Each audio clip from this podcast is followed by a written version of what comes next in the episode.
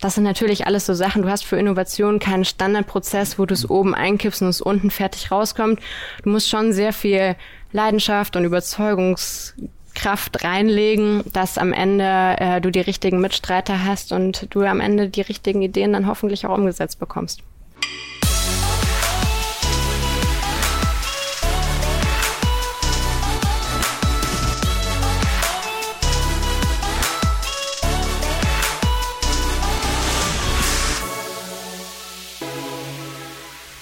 Bei mir heute ein Gast, Britta Rudolfi.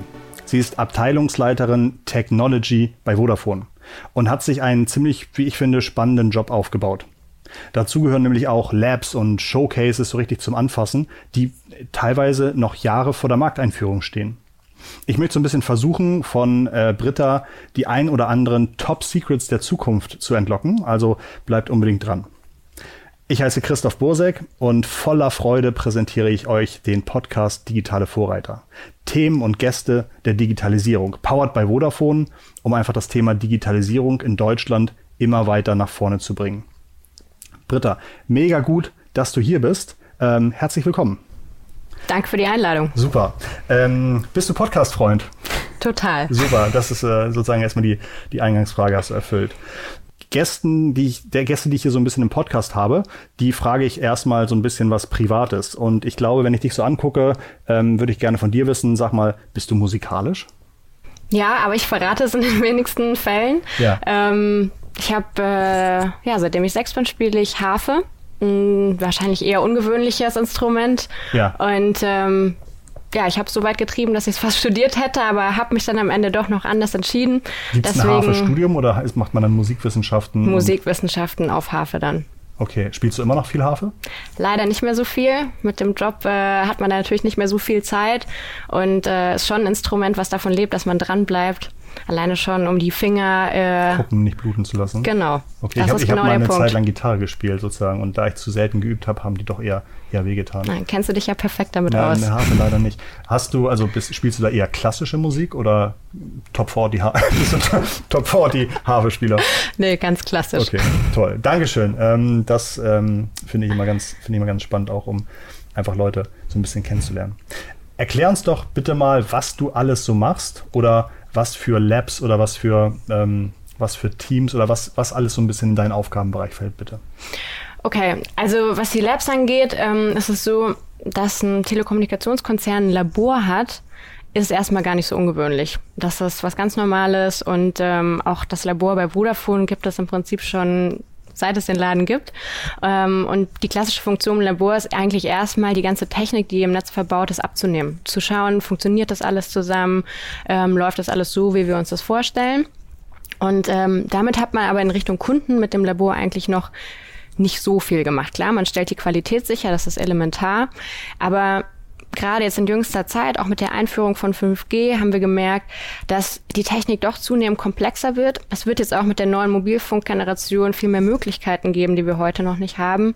Und deswegen wollten wir auf den Laboren aufbauen und im Prinzip die auch unseren Kunden verständlich machen sie öffnen, dass äh, sie, sie da auch ein Stück weit für Technik begeistern und ihnen aber auch die Möglichkeit geben, dort mit uns zusammen Lösungen zu entwickeln, zu verproben oder auch zu zertifizieren. Und ähm, das ist so im Prinzip dieser Gedanke der Customer Labs. Wir haben drei an der Zahl.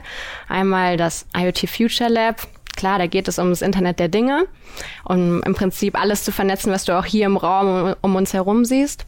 Ähm, es gibt das 5G Lab, da ist vor allem das Kernzentrum eine riesengroße Messkammer wo wir dann ähm, unser allerneuestes 5G-Netz äh, aufgespannt haben und du fernab von dem Live-Netz hier draußen testen kannst. Und ähm, wir haben noch ein ganz besonderes Schmuckstück, das 5G Mobility Lab in Ausdruck. Aldenhoven. Ja, ja für, für mich ist das ein Schmuckstück. Ja. Ähm, in Aldenhoven, das ist in der Nähe von Aachen. Da haben wir eine Teststrecke, wo wir neueste Mobilfunktechnik äh, auch hingebracht haben, wo man dann neue Szenarien im Bereich des autonomen Fahrens oder des vernetzten Fahrens äh, eben erproben kann. Das ist ganz gut. Ich glaube, darüber habe ich mal mit einem Kollegen von dir, Michael Bösinger, mhm. gesprochen. Okay, sie nickt, also gibt's den, gibt's den auch in echt. Ja. Ähm, da ist das Thema schon einmal, schon einmal gefahren, gefallen. Du hast gerade gesagt, ihr macht so ein bisschen na, Produktentwicklung ist das falsche Wort, aber zusammen Sachen rausfinden. Ich habe in der Vorbereitung so ein bisschen den Begriff Co-Creation gelesen. Was ist damit gemeint? Im Prinzip geht es bei Co-Creation darum, Produkte sehr, sehr früh zusammenzuentwickeln und zwar zusammen mit den zukünftigen Kunden. Und im Prinzip ist es so, wir kennen unsere Technik, wir kennen das Netz, was da kommt, natürlich perfekt und äh, halten das manchmal wahrscheinlich auch ein Stück weit für selbstverständlich. Und das, was für uns selbstverständlich ist, ist aber für Kunden was total Neues. Mhm. Die sind natürlich in ihrem Brit äh, perfekt versiert und kennen da äh, alle Stolpersteine und was es zu beachten gilt. Und wenn man sich dann eben sehr früh auch an einem offenen Raum, zum Beispiel wie dem Lab, auch trifft, wo es vielleicht auch im ersten Moment gar nicht direkt um die kommerziellen Terms geht, sondern vielleicht erstmal zusammen auf Technikebene versucht, Dinge zum Laufen zu bringen, dann beschreibt man das als Co-Creation. Seit wann machst du das und seit wann gibt's das bei euch? Also ich bin im Lab seit drei Jahren unterwegs und ähm, im Prinzip ja, ich glaube, seit vier Jahren ähm, haben wir das Konzept, ähm, dass wir eben das Labor nach außen öffnen und ähm, Kunden bereitstellen. Und äh, das heißt dann, dass wir mit denen auch mal teilen, wie eine Konfiguration aussieht oder was unsere Requirements sind. Und das sind sehr spezifische Netzbetreiber-Themen, wo auch jeder anders tickt. Und da glaube ich, sind wir schon besonders, weil wir eben sagen, wir haben diese Offenheit, wir, wir sehen da ein Riesenpotenzial drin. Und ähm, da sind quasi so die ersten Schritte, wenn man erstmal anfängt, zusammen zu testen oder auch, wenn das Produkt da ist, zu gucken, ja, wir tracen mal im Netz, wo ist denn da ein Fehler passiert, wie kann man das optimieren.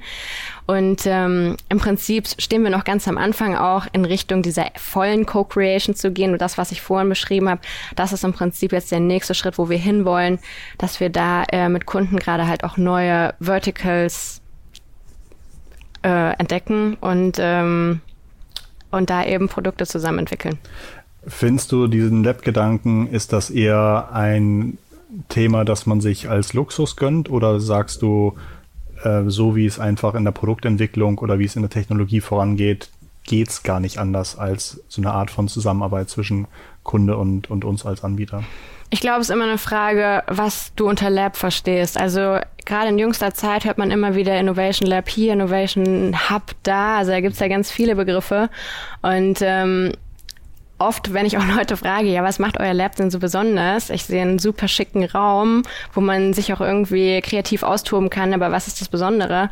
Dann ist es oft eben genau dieser schicke Raum. Und nicht mehr.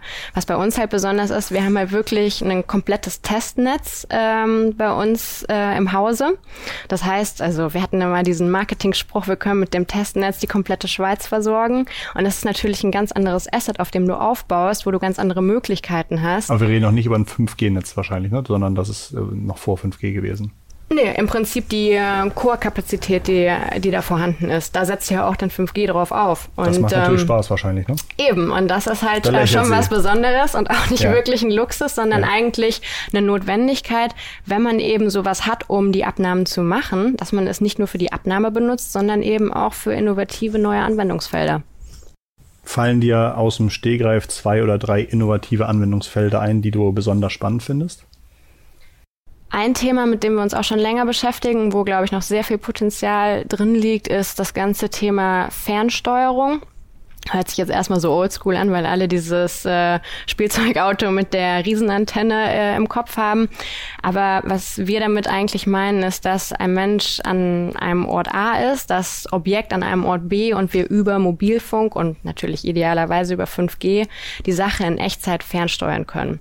Und da haben wir schon ähm, in Form von einer Fernsteuerung eines Autos äh, relativ viele Erfahrungen gemacht. Da saß erstmal hier unser CTO oben im View in der 18. Etage Etagen, hat unten auf dem Parkdeck ein Auto gesteuert. Ja. Dann, Was aber sozusagen, da, da, könnte man jetzt denken, klar, so weit geht irgendwie jede Fernbedienung oder jede äh, Funkfernbedienung, aber wahrscheinlich wäre es egal gewesen, ob das Auto vor der Tür steht oder ganz woanders. Ne? Das war ja der zweite ja. Schritt. Wir haben dann so. quasi die Distanz erweitert. Ja.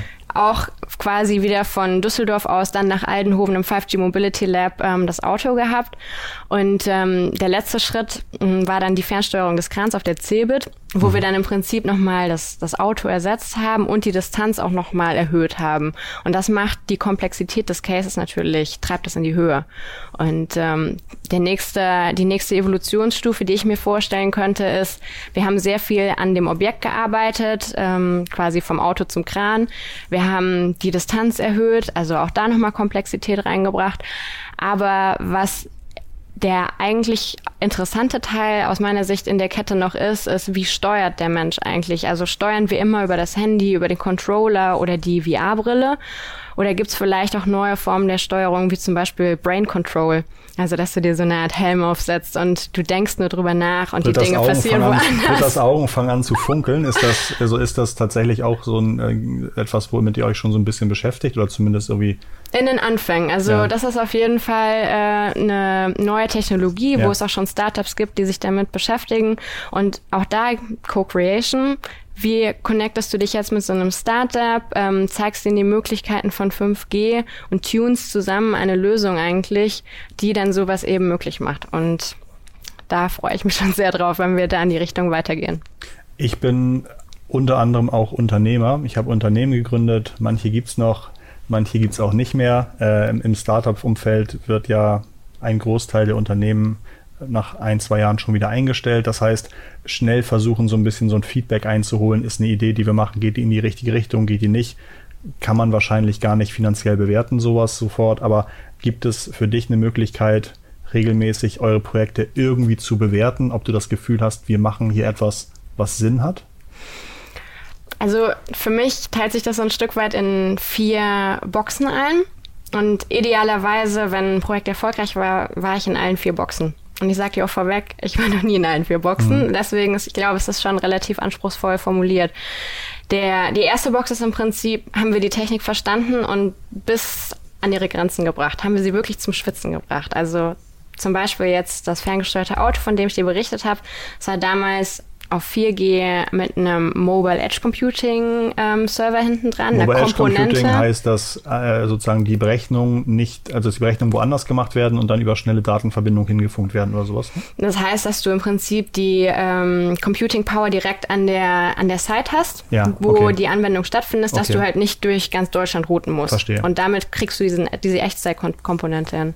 Und ähm, da äh, quasi aus, dieser, aus diesem Mac-Server alles herauszuholen für diesen Case, basierend auf 4G, ähm, das war ein wichtiger Punkt in dem, in dem Setup. Und wenn wir jetzt sagen, wir machen das jetzt über, über 5G komplett, dann auch da wieder 5G auszutesten. Okay, das ist die erste Box. Das ist die erste Box, genau. Und damit das da hast du vor allem, ich sag mal, einen, einen eher internen Impact, weil du ähm, nicht nur die Techniker intern schulst und weiterbringst oder die sich das Wissen erarbeiten, sondern wir damit auch ein Stück weit auch unsere internen Vertriebsleute ähm, den Material an die Hand geben. Guck mal, das haben wir schon gemacht. Ihr könnt auch mit dem Kunden sprechen und sagen, wir haben technische Erfahrungen, Expertise in dem Umfeld. Auch eine ganz wichtige Komponente. Wie, wie, wie soll der Vertriebler 5G erklären, wenn er es selber noch nie in der Hand hatte?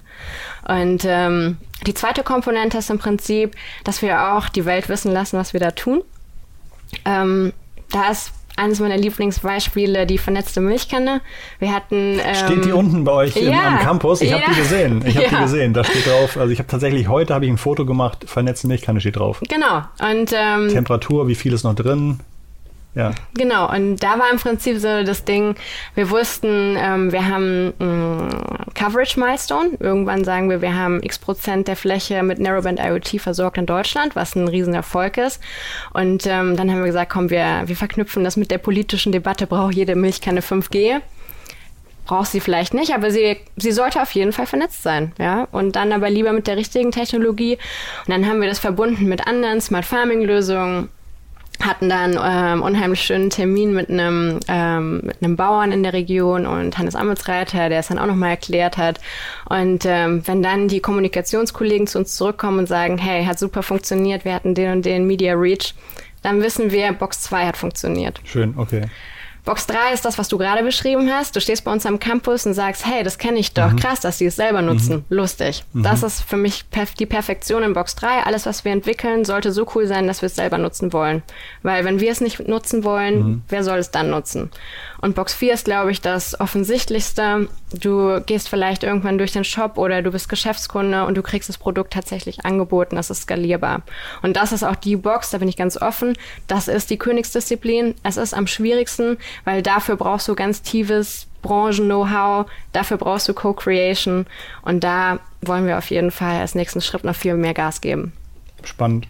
Gibt es, gibt es Themen, die komplett aus Kundenfeedback entstanden sind? Also wo ihr von euch aus noch gar nicht vorhattet, irgendwas zu machen und sagtet, ah lustig, könnte man mit unserer Technik ja irgendwie umsetzen? Oder kommt der erste Schritt eher von euch selbst und sagt, wir haben das und das, lass uns das doch mal so zusammenbauen? Also das Credo, nach dem wir meisten, meistens arbeiten, ist wirklich, wir fangen an mit der Technologie und versuchen mit einem coolen Case zu inspirieren. Ja. Jemand aus einer anderen Branche guckt sich das an und sagt, ach ja, krass, das könnte ich doch mega gut okay. bei mir einsetzen. Also ich glaube, der Weg geht oft eher so, als ich hatte da diese super coole Idee und habe mal bei Vodafone angerufen. Gibt es sicherlich auch, aber dann ist das oft nicht bei uns angekommen. Und ähm, deswegen ist es, glaube ich, oft eher dieser Weg. Wie sieht so eine typische Daniel Düsentrieb-Woche bei, bei Britta Rudolfi aus? Also keine Woche ist wie die andere. Mhm. Allein, dass ich heute hier bei dir sitze, äh, kommt glücklicherweise nicht jeden Tag vor. Das Nichts wusstest du auch dich. vor zwei Tagen noch nicht, ne? nee, das wusste ich mhm. noch nicht.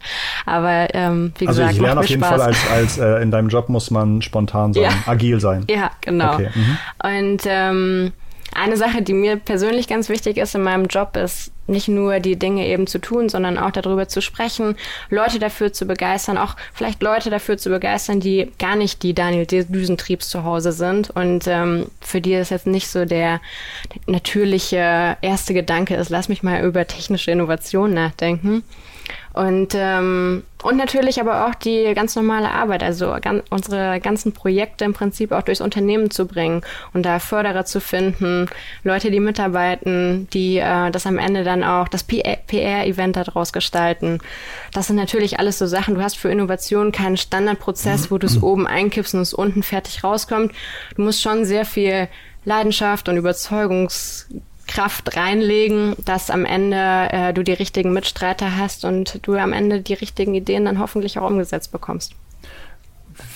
Könntest du sagen, wie viel Prozent deines Jobs Kommunikation ist auch in, in, in, im Haus und wie viel Prozent wirklich technisches, tiefes Know-how sein muss? 50-50? Hm. Also Austausch, Feedback, Kommunikation hat einen super hohen Stellenwert. Total, total.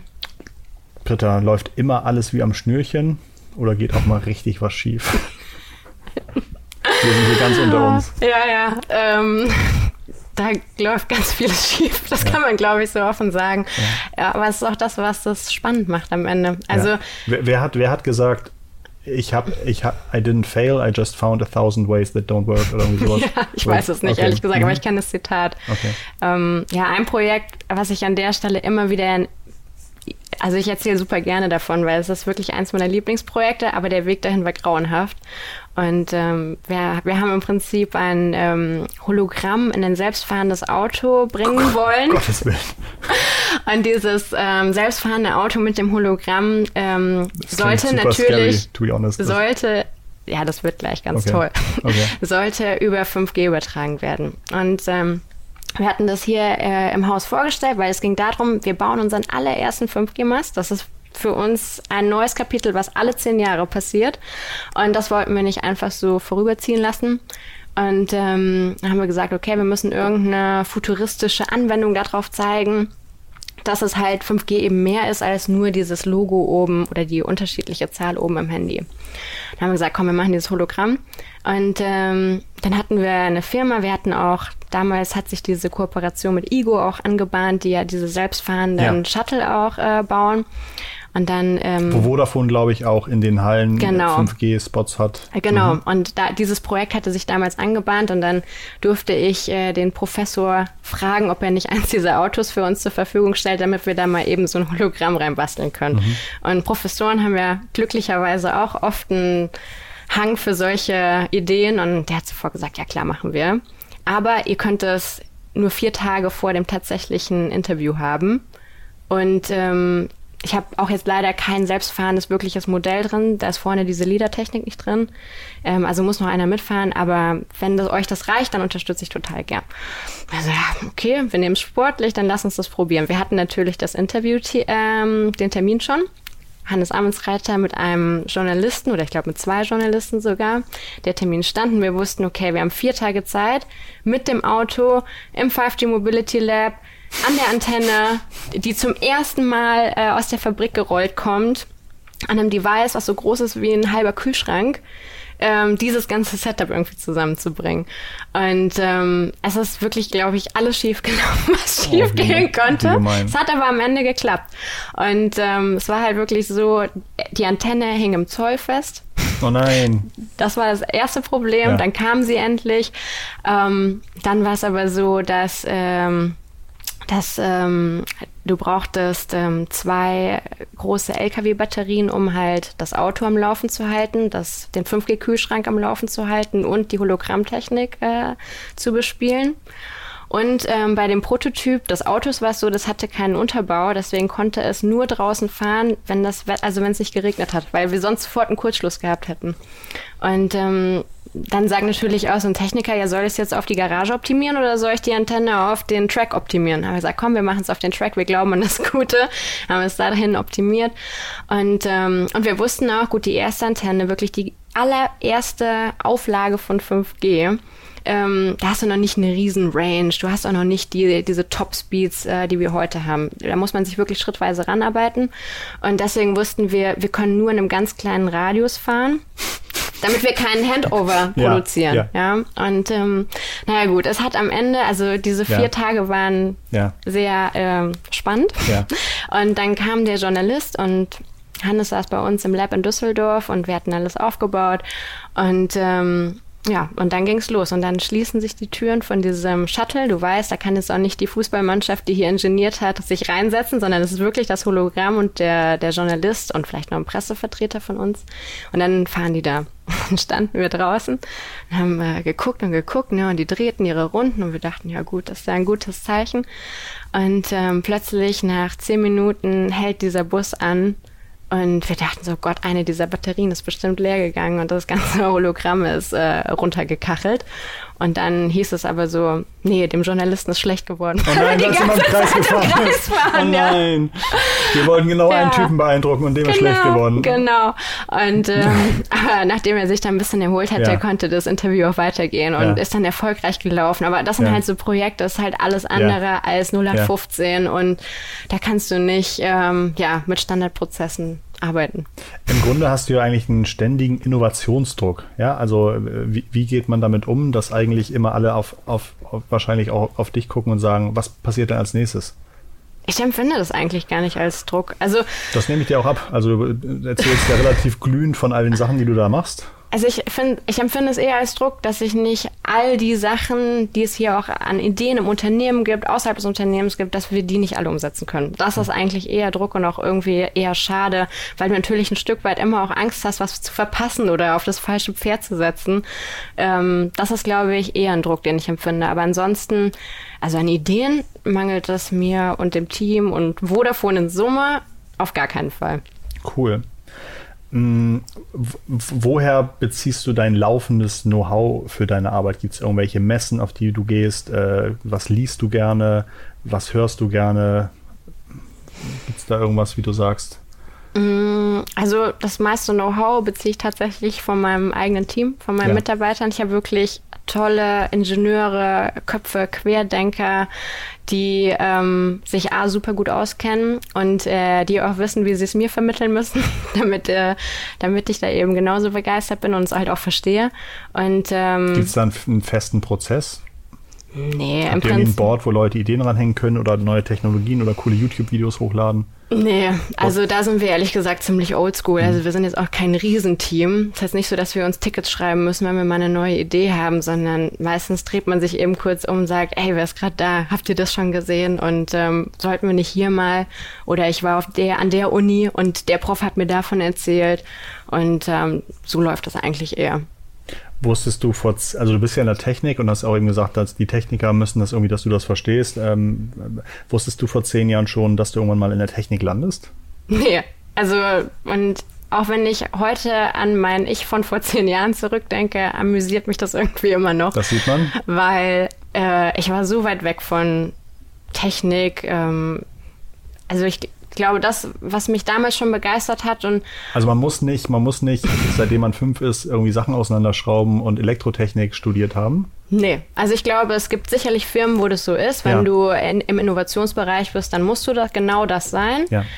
So ist Vodafone zum Glück nicht. Und ich glaube auch total an genau die Stärke von diesem Ansatz, da eben offener zu sein, weil du eben nicht nur den Chefingenieur brauchst, sondern du brauchst eben halt auch die, die es übersetzen, die andere begeistern, die auch sagen, ja, habe ich verstanden, ich habe auch verstanden, was das cool daran ist, aber wenn wir das so und so darstellen, dann versteht es halt auch ganz Deutschland. Und ähm, das ist, glaube ich, auch das, was mein Ich vor zehn Jahren immer gerne gemacht hat. Es war immer der gestalterische, kreative Aspekt und ein Stück weit auch, ähm, ja, bei der Infrastruktur ist das spannend, das ist am Ende die Wiese, die alles enabled. Also alles, worauf wir im Prinzip in Zukunft aufsetzen, ähm, baut auf der Infrastruktur auf, baut auf unserem Netz aus. Und äh, das finde ich halt tausendmal spannender als jetzt andere Infrastrukturen wie jetzt zum Beispiel Strom oder, weiß ich nicht, Straßen. Das ja, sind ja auch Netze. Aber das Internet ist einfach das jüngste und mächtigste Netz. Und da ist, glaube ich, halt noch super viel, da wird noch ganz viel passieren. Das ist, äh, das ist ziemlich cool. Das heißt, es ist, ähm, ich fasse nochmal so ein kleines bisschen zusammen. Es ist egal, so ein kleines bisschen, wo man herkommt, welche Vorlieben man hat. Es ist nicht dieser eine Weg, den man einführen muss. Es ist egal, ob ich irgendwie äh, ähm, äh, männlich, weiblich, divers bin. Alles, alles geht, alles ist willkommen. Ähm, Gibt es ein, zwei Eigenschaften, wo du bei Bewerbungsgesprächen oder wo du einfach sagst, wenn jemand diese Stärke mitbringt, dann ist das eine gute, eine, eine gute Ergänzung für uns? Also das Wichtigste ist Leidenschaft für Technik. Mhm. Also ja, ich bin kein Super-Techie oder Ingenieur, aber ich habe mega viel Leidenschaft mhm. für Technik und es interessiert mich total. Auch für Gadgets? Ja. Oder einfach, also weil du hast ja das, du, ne, also du hast ja eben gesagt, ah, das Internet ist äh, das jüngste Verkehrsmittel, nee, wie hast du gesagt, das ähm, jüngste Netz. Jüngste Netz, äh, da, also da merkte man richtig, also es gibt ja wenig Leute, die über das Internet mit, mit einer Passion reden, als wäre es als wär's was wirklich Cooles, sondern die stellen da einzelne Services nach vorne. Mhm. Ähm, das heißt, okay, und, und diese, diese Leidenschaft, die hast du, die sollte man mitbringen. Auf jeden Fall. Mhm. Und ich glaube, ein Stück weit, was zumindest mir sehr wichtig ist, ist auch ähm, Commitment, so eine gewisse Leidensfähigkeit auch. Also Innovation ist nichts, was einfach so aufpoppt, so der Mythos-Erfinder, der die geniale Idee hat und die dann einfach umsetzt und bumm, da ist sie. So ist das halt einfach nicht. Es ist ein verdammt steiniger Weg teilweise und von außen sieht das halt immer alles so leicht und nach mega Fun aus, aber es ist halt auch in Teilen verdammt anstrengend. Ähm, genau, vielleicht auch den nicht-No-Brainer durchzusetzen oder Leute da zu begeistern und äh, zu überzeugen. Und ähm, wenn man da nicht dran bleibt oder schnell frustriert ist, glaube ich, dann funktioniert das einfach nicht.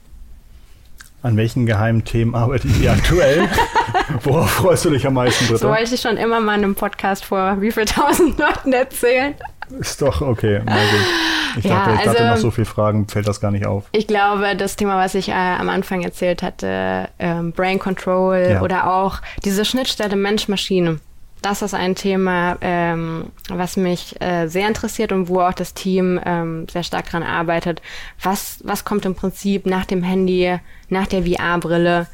Ähm, früher haben alle SMS geschrieben und ja. das ging sehr textbasiert. Dann kamen Bilder, Videos, jetzt alle Videos live. So, was kommt danach? Ja. Ähm, und äh, ich glaube, das ist halt genau das spannende Feld, wo ähm, ja, sich auch viele Leute schon drin tummeln. Super. Ähm, herrlich. Also ich bin zwar technischer Amateur, aber zumindest das bin ich mit voller Passion. Ähm, deswegen hat mir das Gespräch mit dir extrem viel Spaß gemacht. Vielen Dank. Und äh, das wollte ich an dieser Stelle einmal kurz sagen. Und wenn ich begeistert bin, dann überträgt sich das bestimmt hoffentlich auch auf den Hörer zu Hause. Also sage ich mal auch in, in dessen, in dessen äh, Sinne vielen, vielen lieben Dank, Britta. Ähm, in der nächsten Woche setzen wir zu unserem Thema ähm, ein, ein, ein Wrap-up auf. Also wir machen mit dem Wrap-up so ein bisschen die Klammer um den Monat 5G, um das Thema äh, auch virt virtuelle Realitäten. Dafür habe ich den Geschäftsführer Firmenkunden Alexander Saul im Gespräch und möchte von ihm den äh, aktuellen DFL-Case erklärt bekommen. Das hat was mit Fußball zu tun und war ziemlich ziemlich interessant. Hier wird nämlich mit 5G zusammen mit Augmented Reality im Fußballstadion eingesetzt und schon mal ein bisschen gezeigt, welche komplett neuen Möglichkeiten das Zusammenspiel aus schnellster Kommunikation und zum Beispiel Augmented Reality so bieten. Klick doch super gerne auf das Abonnieren, auch um den Alex nächste Woche nicht zu verpassen. Schickt diesen Podcast gerne weiter. Meldet euch bei uns. Zwischen diesen Folgen haben wir quasi überhaupt nichts zu tun und machen nichts anderes, als auf eure Wünsche, Ideen und Feedbacks zu warten. Also fast jedenfalls. Ähm, bleibt gesund digitale Grüße von mir und meinem Gast, also von Christoph und von Britta. Macht's gut, ciao.